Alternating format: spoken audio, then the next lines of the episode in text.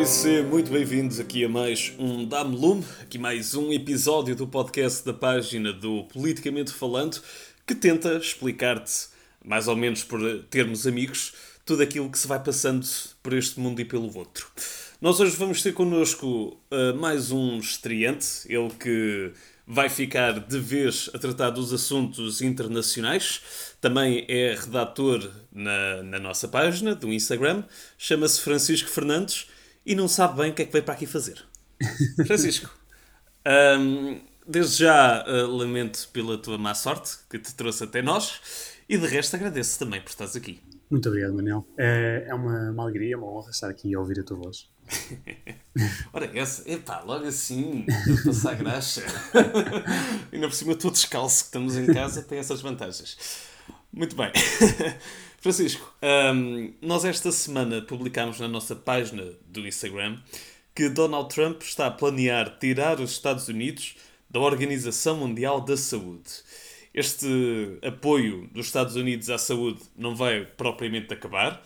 Uh, Donald Trump já disse que vai redirecionar esses fundos para outras necessidades que também estão relacionadas com a saúde pública. Mas esta saída vai custar à OMS mais de 800 milhões de dólares, e eu vou repetir, são 800 milhões de dólares, é muito dinheiro.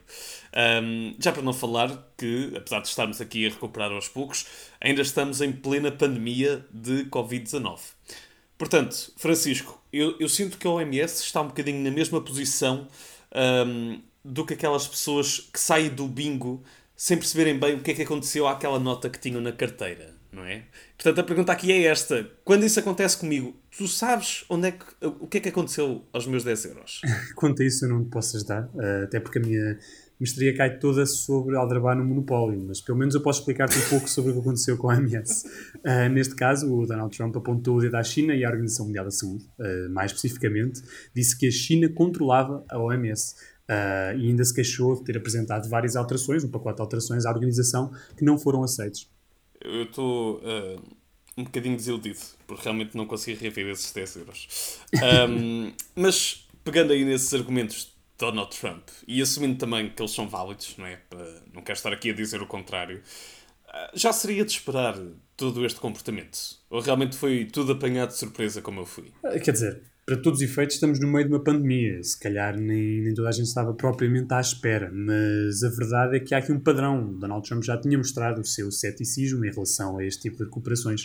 Uh, por exemplo, o Trump também retirou os Estados Unidos do plano de ação uh, conjunto global, que estabeleceu o acordo internacional sobre o programa nuclear do Irão, que tinha sido acordado pela administração do Obama. Uh, retirou também os Estados Unidos do acordo Transpacífico, que é uma parceria comercial entre vários países do Oceano Pacífico, e, claro, do importante marco ambiental, que, que é o Acordo de Paris.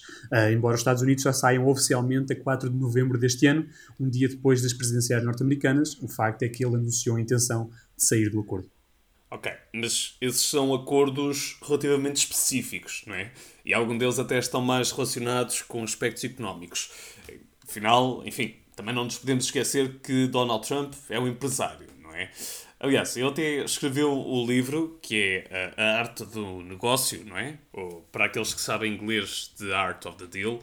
E se calhar encontramos lá uma explicação para tudo isto, não é? Digo eu. Sim, é verdade, até porque uma das principais justificações do presidente Trump para essas retiradas têm sido constantemente os prejuízos económicos para os Estados Unidos. Mas é importante salientar que ele também já retirou o seu país de organizações que não têm tanto impacto direto na economia. Por exemplo, eh, já saiu do Conselho de Direitos Humanos das Nações Unidas, acusando-o de ser hipócrita e egoísta, eh, nomeadamente em relação a umas críticas que ele teceu eh, à ação militar, militar de Israel na faixa de Gaza. Uh, e também já saiu uh, da Unesco, depois de ter pedido grandes alterações, como fez com a OMS uh, há pouco tempo, e ter acusado a organização também de um sentimento anti-Israel. E não chegou a acontecer, mas foi noticiado que considerou a retirada dos Estados Unidos da NATO, uh, por estar a contribuir mais para o orçamento dessa aliança do que, outras, do que outros países que lhe pertencem, como por exemplo uh, a Alemanha. Uh, esta parte já é um bocadinho mais económica, porque estamos a falar de uma quantia grande de dinheiro, mas continuamos a falar também de uma entidade que tem uma importância geoestratégica enorme. Ok, então eu estou a perceber o teu ponto. Mas assim o presidente norte-americano também vai acabar sozinho, não é? Ele vai, vai se isolando aos poucos e, enfim, acho que também já todos percebemos, e a história também vai, vai mesmo dizendo isso, que sozinho ninguém chega a lado nenhum. Sim, mas não. A verdade é que esta política é uma política mais nacionalista. Aliás, o Trump deu um discurso para a Assembleia Geral das Nações Unidas em 2018 em que disse mesmo que o futuro do mundo não pertencia ao globalismo, mas ao patriotismo, às nações soberanas. Ou seja, ele não está propriamente a tentar acabar sozinho, pelo contrário, ele quer inverter as posições na balança. A questão é que o Donald Trump quer que os Estados Unidos voltem a assumir uma posição de liderança clara, Uh, no mundo e, nomeadamente, no Ocidente, mas quer também colocar os interesses norte-americanos acima da cooperação internacional. O facto é que esta ideia não é uma ideia propriamente nova e já muitos presidentes a seguiram. Uh, por exemplo, a partir da Segunda Guerra Mundial, o mundo realmente conheceu os Estados Unidos mais cooperativos e envolvidos no plano internacional, designadamente a tomar posições de liderança. Mas, mesmo na Segunda Guerra Mundial, antes do ataque de Pearl Harbor, uh, a possível entrada na guerra dos Estados Unidos era muito contestada nacionalmente e depois disso ainda tivemos a sua retirada de algumas organizações internacionais. Uh, aliás, os Estados Unidos já saíram duas vezes da Unesco uma agora com o Donald Trump e a primeira vez que saíram foi com o presidente Ronald Reagan. Francisco, o meu pai costuma dizer uma coisa que eu, desde pequeno que eu e nunca mais me esqueci, que é só faz falta quem cá está. E, enfim, apesar de não quererem estar, não é? Acho também dá, dá um pouco para perceber isso. Os norte-americanos fazem realmente falta. fazem. fazem porque toda a dinâmica internacional que existe hoje no mundo é baseada na presença dos Estados Unidos. Os Estados Unidos são, para já, um dos países que mais contribui para certas organizações, monetariamente, como vimos com a OMS. Uh, ah, têm um grande poder de voto em organizações como o FMI e têm, claro, uma grande influência geopolítica e estratégica no contexto global. Uh, para além disso, quer dizer, costuma dizer-se que eles são os líderes do mundo livre. E efetivamente os Estados Unidos são a superpotência mundial e têm um peso enorme na comunidade internacional. A sua eventual ausência em decisões que afetem o mundo pode levar uh, algo que os especialistas já alertam há muito tempo, que é que outros países assumam as rédeas do mundo, como a Rússia ou a China, o que iria fundamentalmente mudar a política internacional como a conhecemos hoje em dia. Pá, eu sei que tu já falhaste em saber o que é que aconteceu ao meu dinheiro quando eu fui ao bingo, por isso não quero estar aqui a puxar muito por ti, uh, mas olhando um bocadinho para o futuro, tu achas que esse cenário está assim tão próximo? Pá, isso eu não sei, mas o Richard Gowan, que é um consultor da organização International Crisis Group, eh, especializado no sistema das Nações Unidas, disse numa entrevista ao Japan Times que a saída dos Estados Unidos de algumas instituições internacionais, como está a acontecer agora com a MS, pode estar a abrir caminho para uma maior influência por parte da China, uh, que aliás é uma coisa natural e de que é uma, das coisas que o Trump mais se queixa. E disse também, e é importante dizer, que uh, todos estes conflitos uh, entre os dois países, todas as tensões entre a China e os Estados Unidos podem degradar permanentemente a cooperação internacional destas instituições como nós a conhecemos. Pá, quase parece também que está ali a fazer a própria cama, não é? Mas pronto, vamos ver como é que corre.